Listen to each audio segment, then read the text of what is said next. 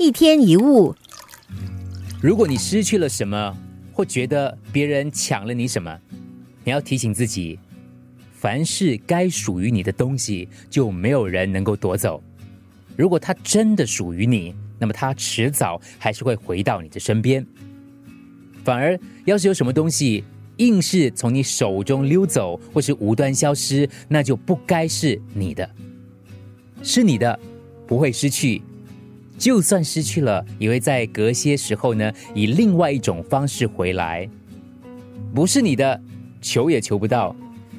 虽然你求到了，可能也是稍纵即逝。就像有些人虽然赚到了一大笔钱，得到了某个好的职位，但是隔一阵子破产或者出了某些状况，总之就是空欢喜一场。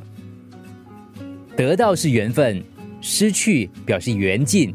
所谓各有因缘莫羡人，一个快乐的人就是懂得接受那个已经是的，不会去抗拒，不会去执着，不会刻意强求那个不是的。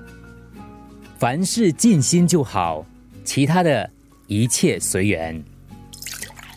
一天一物，